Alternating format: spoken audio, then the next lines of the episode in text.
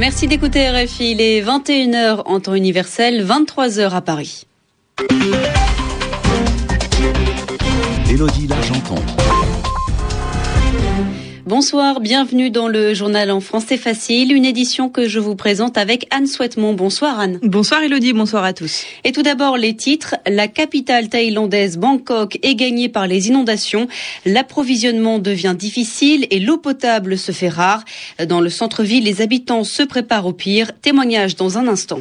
La Cour pénale internationale affirme avoir des contacts informels avec Saif al-Islam Kadhafi, l'un des fils de l'ancien guide libyen en fuite depuis deux mois. Et puis une manifestation au Pakistan pour dénoncer les drones américains, ces avions sans pilote qui bombardent régulièrement la région du Waziristan, des attaques qui indignent mais qui ne révoltent pas. Les explications à la fin de ce journal. Le journal en français facile. En Thaïlande, à Bangkok, l'eau avance toujours inexorablement sans que l'on puisse l'éviter. Il y a d'abord ces énormes volumes d'eau amassés au nord de la ville et qui font parfois céder les digues. Et il y a aussi la rivière Chao Phraya qui passe à travers toute la ville et qui devrait bientôt déborder en raison d'une marée haute. Yvan Cohen s'occupe d'une agence photo basée à Bangkok. Cela fait 20 ans qu'il habite là-bas, dans le centre-ville, jusqu'ici assez épargné.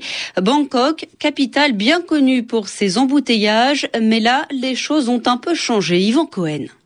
Tout le monde essaie de protéger sa voiture, donc la voiture étant très important ici. Donc euh, très peu de circulation dans les rues car les gens ont amené leur voiture pour les garer dans les étages supérieurs. Donc là actuellement on circule assez facilement dans la ville. En, en quelque sorte la ville est devenue plus agréable, plus calme, mais il y a cette ambiance de stress de lassitude euh, en attendant les eaux et cette inondation qui arrive. On circule comment? En voiture, en canot? Dans les zones les plus touchées, c'est impressionnant car les gens rentrent chez eux en bateau.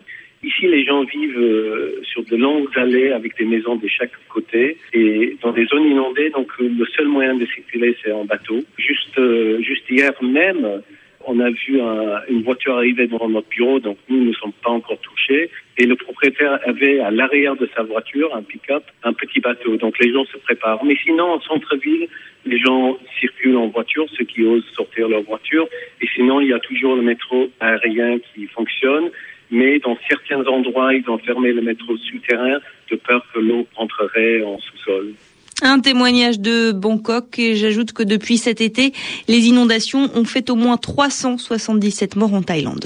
Au Maroc, le verdict est tombé ce soir. Le principal accusé dans l'attentat de Marrakech a été condamné à la peine de mort. Son complice est condamné à la prison à perpétuité. Le 28 avril dernier, rappelez-vous, l'attentat à la bombe avait fait 17 morts, dont 8 Français. Précisons que la peine de mort n'est plus appliquée au Maroc depuis près de 20 ans maintenant. Le mystère plane toujours autour de Saif al-Islam Kadhafi, l'un des fils de l'ancien guide libyen. Cela fait deux mois qu'il est en fuite depuis la chute de Tripoli et il est toujours introuvable. On le dit caché dans le désert aux confins du Niger, aux côtés des Touaregs. On le dit aussi protégé par des mercenaires sud-africains, mais rien n'est confirmé. Et aujourd'hui, Elodie, le procureur de la Cour pénale internationale, Luis Moreno Ocampo, affirme avoir des contacts informels avec Saif al-Islam. Les précisions à Bruxelles de Pierre Benazet. Pour l'instant, tout ce qui émane de la Cour pénale internationale est décrit comme informel. Le procureur Luis Moreno Ocampo parle de contacts via des intermédiaires et précise qu'il a donné à Saïf al-Islam Kadhafi des garanties. S'il se rend à la CPI, je cite, il aura le droit d'être entendu devant la Cour. Il sera innocent jusqu'à preuve du contraire. Cela correspond apparemment aux garanties que Saïf al-Islam aurait exigées selon les rumeurs. Le procureur confirme aussi d'autres rumeurs selon lesquelles des mercenaires chercheraient à exfiltrer le fils de Muammar Kadhafi vers un État africain qui n'aurait pas signé le statut de Rome le texte qui fonde la CPI. En Afrique, seuls la Mauritanie, le Togo, l'Ouganda, la Somalie et l'Éthiopie ne font pas partie de la Cour pénale internationale. D'autres, peu nombreux, ont signé mais pas encore ratifié, comme le Soudan, la Côte d'Ivoire ou le Cameroun. Les déclarations du procureur ont bon évoquer que des contacts et des informations informelles fournies par des intermédiaires. Il ne s'est pas moins fendu d'un communiqué en bonne et due forme pour les annoncer. Depuis la chute de Bani Walid, où s'était réfugié à la fois Saïf al-Islam, mais aussi l'ancien chef des renseignements Abdallah al-Senoussi, la CPI multiplie les efforts diplomatiques pour rappeler aux pays frontaliers de la Libye leur devoir d'arrêter et de transférer à la haie ces deux hommes. Pierre Benazet, Bruxelles, RFI. Les ministres arabes des Affaires étrangères dénoncent les meurtres de civils en Syrie. Un message adressé ce soir au président Bachar al-Assad. Car ce vendredi a été l'une des journées les plus violentes depuis des semaines. Selon les militants, 36 civils ont été tués par les forces de l'ordre, principalement à Homs et à Hama.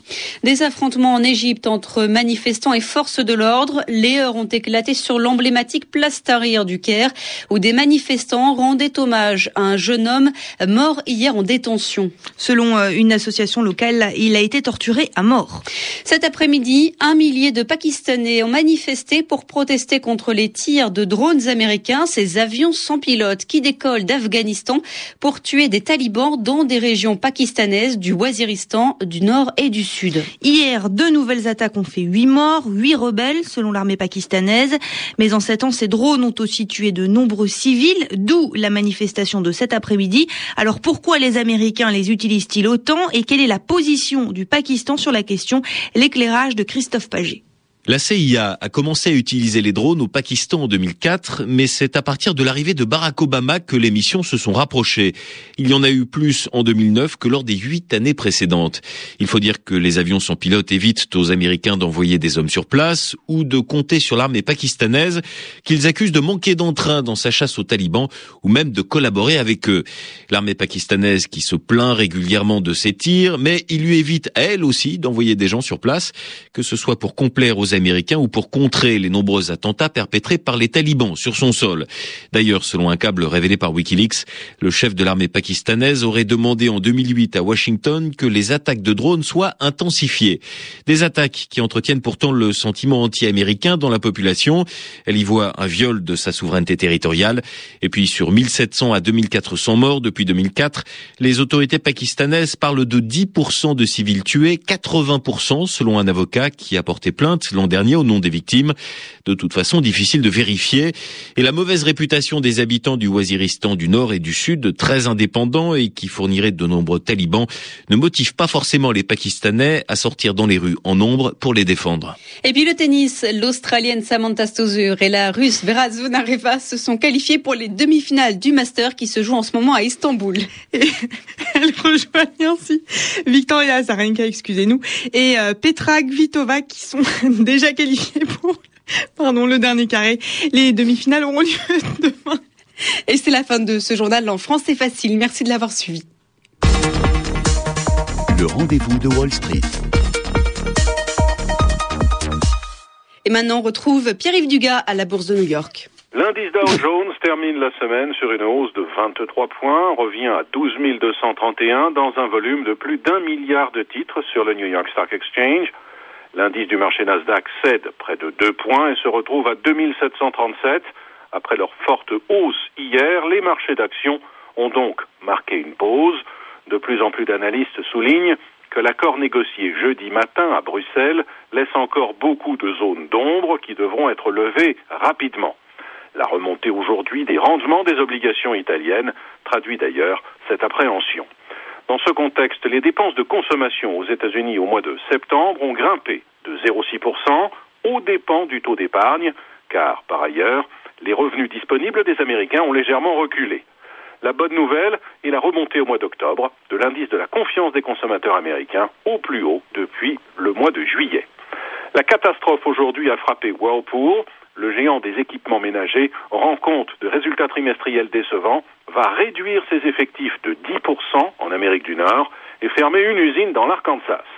L'euro, en forte hausse hier, cède un peu de terrain ce soir et revient à 1,4164. Le baril de pétrole brut léger coté à New York perd 0,7% et revient à un peu plus de 93 dollars, tandis que sur les autres marchés de matières premières, à New York, le contrat de coton est inchangé, le contrat de café grappille 0,2% et le contrat de cacao perd, lui, 0,3%. Le baril de pétrole brut léger à New York ayant reculé, lui, de 0,7%. L'indice Dow Jones, je vous le rappelle, gagne 0,2%. L'indice du marché Nasdaq est inchangé et sur l'ensemble de la semaine, le Dow Jones aura grimpé de 3,6% tandis que le Nasdaq gagne 3,8%. C'est la quatrième semaine consécutive de hausse pour Wall Street.